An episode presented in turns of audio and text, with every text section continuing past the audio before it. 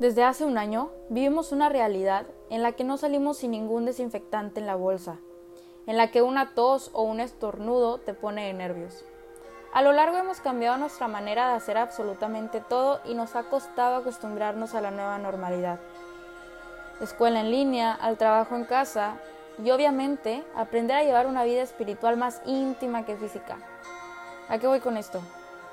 Hace algunos días empezó la cuaresma son 40 días en los que tenemos para prepararnos espiritualmente porque el reino de Dios está cerca. Y anteriormente era un poco más fácil porque había misas, pláticas, retiros y actividades presenciales que te iban orientando. Pero ahora, en un tiempo en el que todas esas cosas no están para orientarnos, ¿qué va a pasar?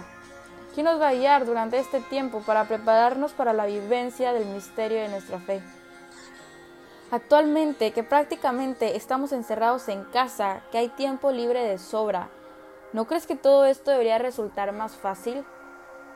Es decir, ¿qué mejor que pasar la cuaresma en casa para poder realmente encontrarnos con nosotros mismos y poder así convertirnos?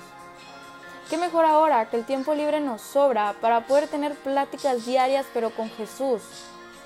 Tenemos prácticamente 40 días para dejar todo lo que nos pesa atrás creyendo que después de eso será realmente Dios Hijo, Jesús, el que hará su camino al Calvario cargando nuestra cruz, y que será realmente Él el que resucitará después. Se nos presentó la mejor oportunidad para poder tener el encuentro más íntimo con Dios. Es momento de darnos cuenta que no es necesario estar sentados en una iglesia, en un grupo, o justamente enfrente del Santísimo para poder convertirnos y ser de Jesús ahí en tu cuarto, en tu casa, deja todo lo que te pesa a los pies de Jesús, porque Él morirá por ti. Toca cada rincón de tu corazón y deja que Dios rompa con todas esas cosas que te tienen atado, porque el reino de Dios está cerca y te hará libre. Así que, ¿qué esperas para empezar esta cuaresma en casa, ahí donde nadie puede molestarte y distraerte?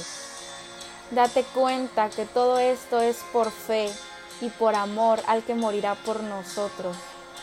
Aprovecha esta oportunidad y conviértete y cree en el Evangelio.